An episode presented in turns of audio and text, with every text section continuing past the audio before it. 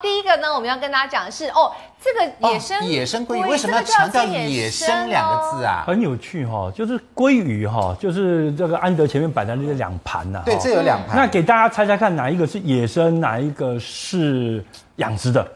这就不知道嘞。好，那我、我们可以做一个很简单的嗯讲嗯好，解，来大张家医师都来容告易诉我了们解了、哈我们看得出来，这个只知道是这个比较纹肥路比较深，好像呃鱼油比较多，对然后这个这个就比较比较细瘦密啊，是细致。那事实上哈、其实从油花哦这个油纹身上就可以分别哦，对，野生的是这种没有看几乎看不见油花的，啊哦，那是因为它游泳比较多嘛？ 对，因为它消耗量大，因为它游泳。嗯哦第二个问题是它在自然界里面所吃以这个是野生的不到那么多油了。嗯，那我们在养的时候这是养的啊就会给它很多油吃，然后又在箱网圈住给它油吃哦，对，嗯那在箱网圈住它，它又没办法游泳，哦所以它就所以鲑会鱼啊，世界的技术已经进步到可以用养殖的，对它已经可以那大部分全面养是我记得殖是挪威，挪威跟南美的智利哦啊智利是全世界养殖鲑鱼的大国。养殖鲑鱼嗯不过鲑鱼养到这么油，就几个问题，因为油里面的饲料里面的油哦，像挪威鲑鱼就被曝说发现它的饲料里面油含有带奥辛，啊，真的哦，啊哦，所以这是一个问题。第二个问题是说，鲑鱼的颜色之所以会变成这个漂亮的颜色，红红的啊事实对这上种是比较它在红野生的情况之下，它会吃很多虾跟蟹，哦，对，它是虾跟蟹的杀手，哦，它所以是专喜欢吃红的虾。跟蟹，它吃到自己变红的哦所。以它有虾红素嘛那养殖的对也可以喂沙跟蟹啊，哎，安娜就要破产的啦。哦 对，因为虾子太贵，所以高养殖的话，常常给它喂一个色素，叫做斑折黄素，喂色素啊、直哦。接给它吃色素。那会不会？哦那我们在吃这色素会怎样？那我们就自己吃哎其下去色实素。斑折黄素对人是不好的啦，就是说吃的量够大的时候，它会伤肝的。嗯，哦，所以其实养殖的鲑鱼大家要考虑考虑，而且还有一个问题哦，养殖的鲑鱼后来发现会危害野生鲑鱼的族群。真的啊、为什么？这个很有趣的一个结果就是这样子啊哈、当初美国阿拉斯加定的规范说不能养鲑鱼，大家觉得很奇怪，你不养鲑鱼，你就抓野生的，把野生族群都抓光了吗？对啊不对？那这样他说那不要，那我们要养鲑鱼。对好，结果十年下来，结果加拿大的野生鲑鱼的回游量降到原来十分之一哦，他不抓它，野生鲑鱼自动死亡，为什么？嗯，因为它沿岸做这个鲑鱼的箱网养殖的时候，嗯，等你野生的鲑鱼从我们的这个淡水的河流孵化出来变成小鱼，游下来进入海水开始要进食的时候，嗯，就发现哇，有天然的不不用捕捉就有的什么食物叫做饲料，对，它就跑到它也去这吃饲料对了，嗯它跑去那个箱网下面去等饲料，因为你箱网撒饲料就不可能吃光嘛，对你会沉降下来，它在下面捞，哦好捞饲料，这个叫做好吃懒做那个小事情，不会伤生命。问题是哦，养殖的鲑鱼因为密度高，所以它生命上面会有一个寄生的虫，叫做海藻。这个海藻有一个习性，它发现有幼子的时候，幼鱼的时候，它会从成鱼身上脱落去寄生幼子、幼鱼，因为它完成它的生态循环，生活死啊。结果它寄生在幼鱼的时候，对幼鱼就是一个致命性的感染。哦，嗯它对成鱼来讲，只是会让成鱼有点贫血啦，长得有点慢。其实成鱼会继续长大啦。嗯，可是寄生在幼鱼，幼鱼就会死亡。哦所以加拿了大的野生的所以数量反鲑而鱼，也会因为养变少相望养殖的关系，它野生鲑鱼回游量一直在下解所降。以所以这个养殖鱼跟野生鱼会有相互影响的。对那那张医师，我在问你哈，但是既然我们市面上也买得到野生的，也买得到养殖的，那这个基本上是不是都是安全的？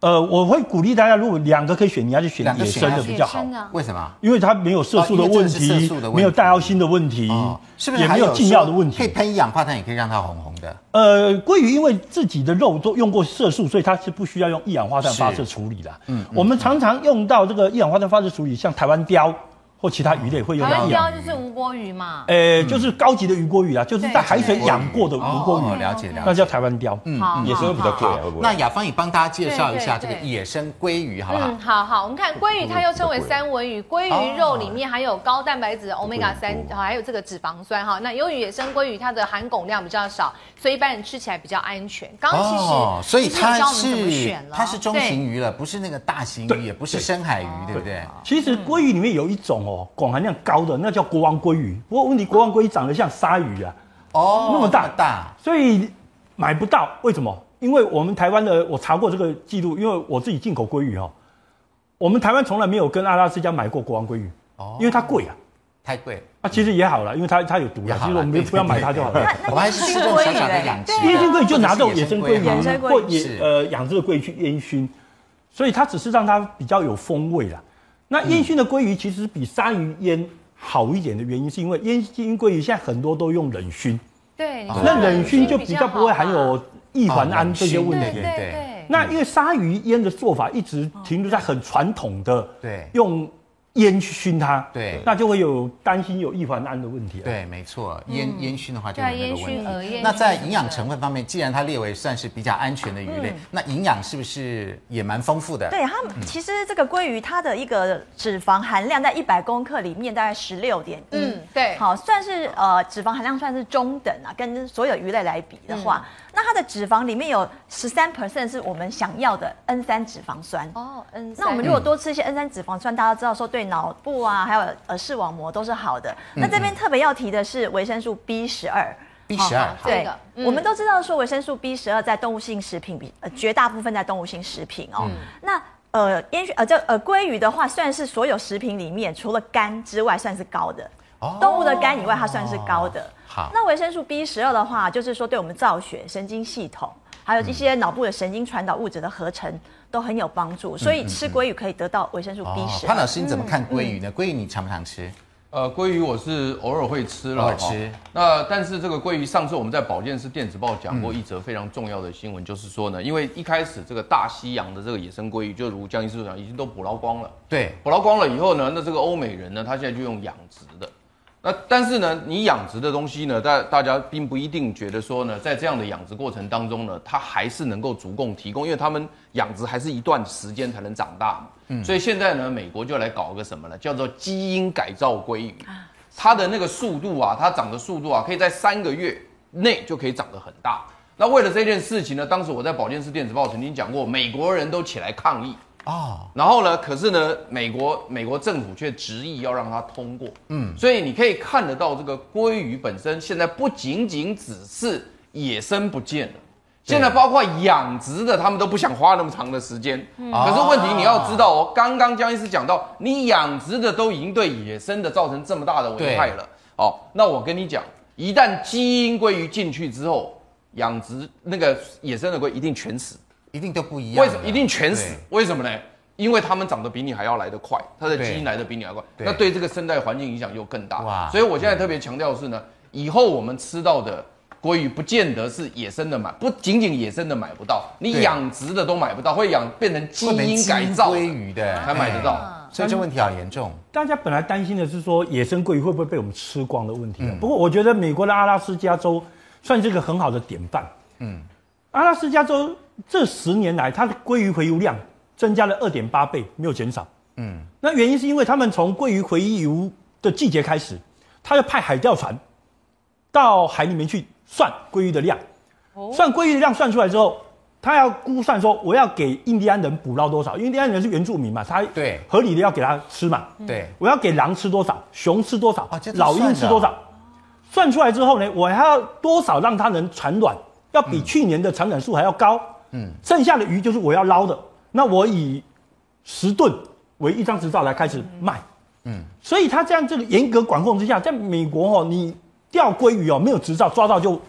就惨了啦，哦没收还要罚款。嗯，所以在美国没有人有办法私自去抓鲑鱼，尤其是阿拉斯加的鲑鱼生人季节。严格管控的结果之后，你看野生鲑鱼回游量一年比一年多。哦，所以证实说哦，顾像这种鱼哦，不见得一定要走上养殖这条路。嗯，你好好的管控，严格的控制，哦，守法的情况之下，事实上野生鲑鱼一样可以增加。嗯，天然的鲑鱼啊，就是野生鲑鱼，它那个的颜色哦，是来自于它吃藻类。对，它吃藻类之后，藻青素经过一点点化学变化之后，它身上就变成这样子漂亮的颜色对。好啦，问题是说我们养的鲑鱼哦，没有那么多藻给它吃对，因为你没有那么多人去捞海藻来给它吃，你只有给它吃就给饲它料，对吃不对？别的对，饲料我跟你讲，后来就发展这个技术，我给它吃什么？好的人给它吃虾壳，对虾壳哦，虾壳比较好 虾壳。对，可是坏的人就直接给它喂斑折黄素。什么是斑哦折？斑蔗黄素它是一种人工的饲料啦，它本来是用来染布的啦，后来把它加进去嗯哦染布的啊哦对啊，就未来给它吃，吃的时候颜色就很漂亮。所以我我会觉得这是一个三叔，你知道吗？譬如说所这以个鲑鱼真正的不会这么漂亮。对，我觉得你要真正的很难那么漂亮哎，呦所以我就觉得说我们消费者把自己搞得三叔了。生产者啊、为了要把颜色弄漂亮，结果他做了一道多了一道工工序，是功夫所谓的一氧化碳发射，他要加钱，嗯对那消费者吃的不健康，而要花更多钱去买，对，这就是三叔嘛，嗯对不对？颜色天然颜色就这样颜色啊，天然颜色就不是那么漂亮的颜色啊。那我们来看看刚刚讲这个鲑鱼，我们要看这个营养成分哎哈。其实这里有这个每一百。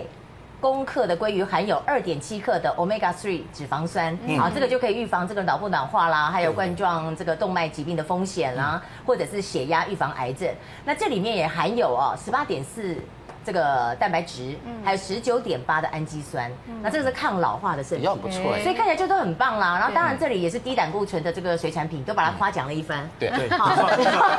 鲑鱼全部哎是真的夸奖一真番，的是不错啦好那尽量找那个线条细一点，不要太对，线条细的。好，好这里有所有啦的营养成分哎。老师刚刚推荐的是我们台湾比较好的海是蛎海蛎，我真的不会看呢。海蛎怎么看？哦，海蛎鱼其实它肉色比较白啊，偏白。嗯旁边那个也有白的、它啊。比那个其余甚至都还更白，这是它的特点。哦那台湾肉那么白的，大概只剩下什么呀？哎，嘎啦、加辣鱼跟海蛎鱼的肉才会那么白。哦，哎嘎拉的国语怎么讲？哎，加辣，就加辣我就对听到讲对对嘎啦，看不对到。哦那你看哈，它这里的，我们来比较一下。那专家，哎，潘老师也比也吃我这看个蛋白质好了，蛋白质你看最高蛋白质比较高的是其余的二十三点四卡，对不对？哦嗯对，不过好口感比较好的是脂，每一百公克肪最重要，那口感是哪里比较好？嗯脂肪脂肪是你看三十一，哎，是海蛎，海蛎对不对？海蛎两只海蛎的腹部的哎肉，那为什么黑尾鱼还黑尾鱼还也好多蛮多的，哦二十四点四，对，黑尾鱼也不错啊，黑尾鱼也很贵也啊。很也很好贵。哦。那所以海对蛎是比黑尾鱼更高级吗？不是，我过没去有，它听在台湾过，价格比它更低，是因为我们台湾自己可以养殖嘛。哦可是台湾所以我们不会养殖黑尾鱼啊。所以我哦们那我本地们的刚啦刚刚啊。刚推荐那个呃鲑鱼呢，你看它的脂肪就八点四，对不对？哦，八点四，哎，所以它就是它就比没有较不会那那么么胖这样口子，呃口感口感那么口感，口感所以没那么口感好那营养价值呢？矿物质看一下好营了，养价值是在矿物质，营养价值在它的鱼油身上了，所以脂肪是最重要的。哦，所以你还是看脂吃鱼肪要看脂肪，对，因为我们常矿把物质的哦话，大家都有一些了哈，嗯一点九啊，一点四左右，